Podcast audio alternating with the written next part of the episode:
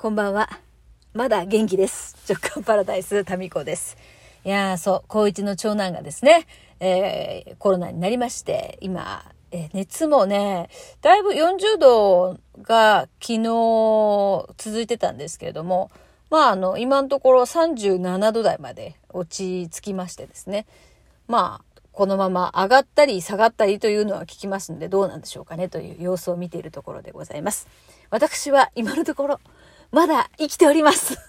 もうなんかほら、昼間収録できなかったから、ああ、なんかもしかしたら私もダウンしてるのねっていう風に心配をかけてしまったかもしれませんが大丈夫です。今ね、車の中で喋ってます。ちょっと実家の方にね、あの、受け取らに、受け取りに行くものがあったので、玄関先で受け取って今帰っているところです。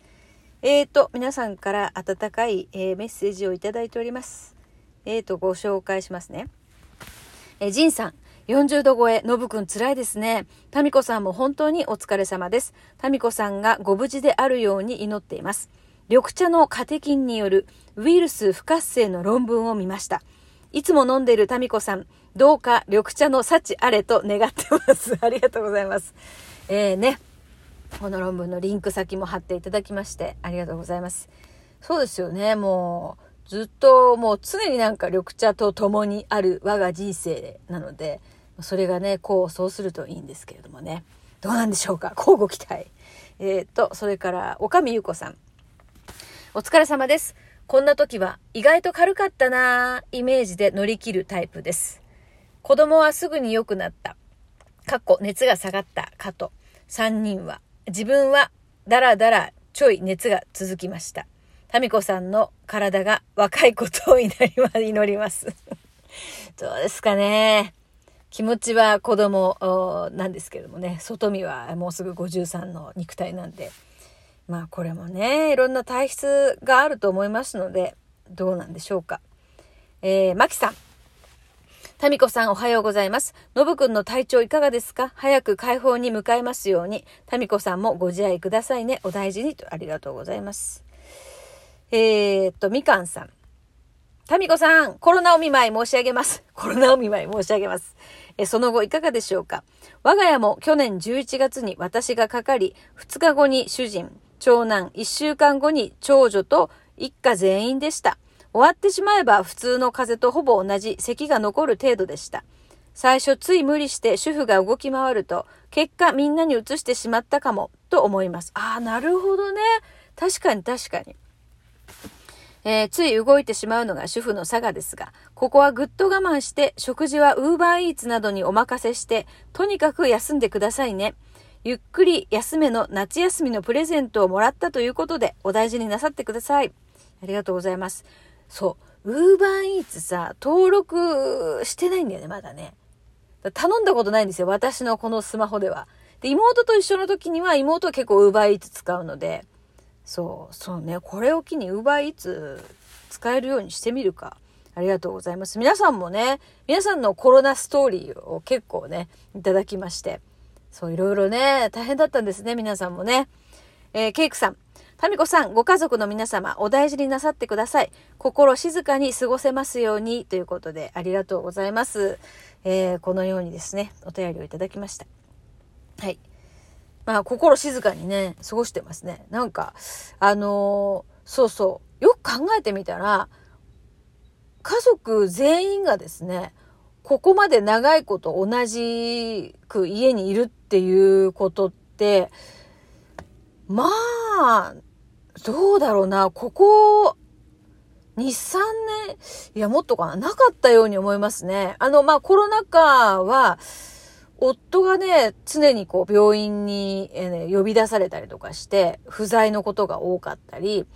あの、まあ、コロナの出始めの頃とかね、えーまあ、病院の方でコロナが出たら、夫はもう隔離みたいな感じで家にいなかったですし、で、まあ、ちょっと落ち着いてきた時には、今度長男が遅くに、こう、塾とかね、えー受験生でしたから。で、高校に入ったら今度部活、で、まあ合宿とか、まあこの合宿あたりでちょっともしかしたら感染したのかもしれませんけど、まあそういうふうにですね、長男の方の自分の世界、うん、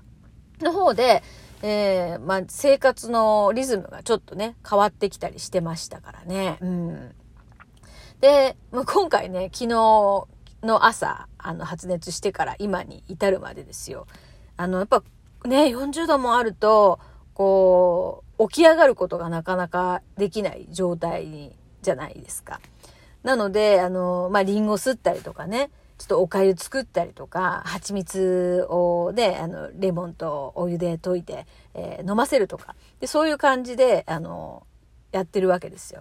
で、ねそうやってこうスプーンにね、作ってこう食べさせるっていうのは、もう離乳食とか、なんかそれぐらいぶりかなんと病気、ちょっと子供の頃に、まあ今も子供っちゃ子供だけど、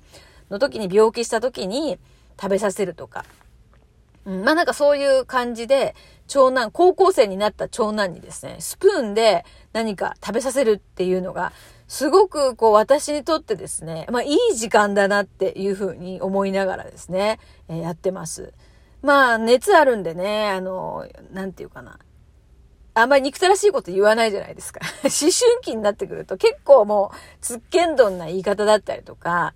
あと、こう、お母さんこれこれしてみたいな、そういうお願いっていうのが、それすらもだんだん言わなくなってくるところが、今回なんかこう自分じゃ起き上がれないから、ちょっとこう手をね、差し出して、こう手を繋いでこう起こすみたいなこととか、あの、そう食べ物で食べさせるもそうですし、なんかストローでこう刺して水飲ませるとかって、あ、なんか離乳食とか、ああいう時もこんな感じだったなとか、最初にこう水をね、何ですか液体を飲ませるって、結構さ、ね、赤ちゃんの頃ってそういうのできないじゃないですか。だからストローでこう飲ませる、その、飲めるようになる、なったとかっていうのも結構、その、わーみたいな感じで喜んだなとか、そういうのを思い出しながら、まあなんか、私的には結構いい時間ですね。うん。で、そういう風にしながら、え、もしかしたらこれって私オーダーしたやつかなってちらっと思ったりしましたね。うん、なんか、こう、もうちょっと長男になんかしてあげたいな、みたいな思いが、常にこう、私の中でね、やっぱあるんでしょうね。次男はもうね、本当アトピーがひどかった時に、もう、なんていうか、一生分、なんか心配したっていうか、一生分もう、やきもきしたわけですよ。で、その間、長男ほったらかしだったんですよね。もう手が回らなすぎて。なんかここがちょっと私の中で、あの、まあ、もうちょっともし、まあ、過去に戻ることができるんだったら、あの時、あ、寂しい思いさせちゃったなとか、なんかあるんですよね。で、それが、まあ、あの、まあ、その時、長男も覚えてないですし、まあ、それはもう、私の中だけでの、その、ちょっとまあ子育てあるあるかもしれませんけど、あの時に戻れるんだったらこうしたいなとか、なんかそういうのがあって、まあ、それがまた今回のこのね、コロナの看病の中で、まあ、少し取り戻せたかなっていう、まあ、これだから全部自己満足というか、そういう話なんですけど、なので私にとってはなんかいい時間だなというふうに思ったりなんかしております。はい。うんで、なんかちょっとね、こう会話しながらこう笑ったりとか、なんかそこまで回復しているので、まあまあまあね。まあ、そんなですよ。で、なんとなくですけど、あの、いや、どうなんでしょうね。映る、まあ、映んのかな？普通考えると、こうね、映るんでしょうけど、なんとなく映んないんじゃないかな、みたいな、そういうお気楽さもあったりして。でも映った後にさ、これ聞いたら、あの時あんな風に言ってたよね、なんて思うかもしれませんが。なんとなくね、あの、もしですよ、この、私の中で、また赤ちゃんの時みたいに、ちょっと食べさせたりとか、ちょっと、なんていうのかな？あ、そう、昨日とかさ、マッサージしたんですよ。なんか寝た、ずっと寝てたら、もう腰だかなんかが痛いって言言い始めたので、同じ体勢で寝てるとね。なので、あの、そのインドのね、そのアイユルベーダーで、たまたま私が肩こり用に処方してもらった、あの、薬というか、オイルですね。それがあったので、それを、あの、長男にですね、こう塗って、で、腰とかマッサージしてたんですよ。で、私も、こう、赤ちゃんの時にですね、ベビーマッサージに連れてってたんですよね。定期的に。で、そのベビーマッサージを結構ね、小学校になるぐらいまで時々やってたんですけど、さすがに高校生になってベビーマッサージで、そのね、習ったマッサージをやってはなかったんですけど、まあ、あの、あっちこっちこう寝た一日寝てるだけで痛くなったっていうんで、こうベビーマッサージの時の同じようにですね、足の指とかくるくるポン、くるくるポンって言ってなんか やったら結構受けてて、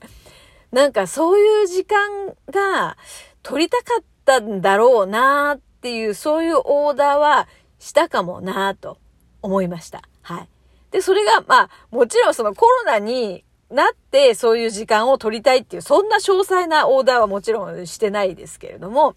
まあなんか、長男とこうゆっくり、なんか長男の面倒を見たいなっていう、うん、なんかできることが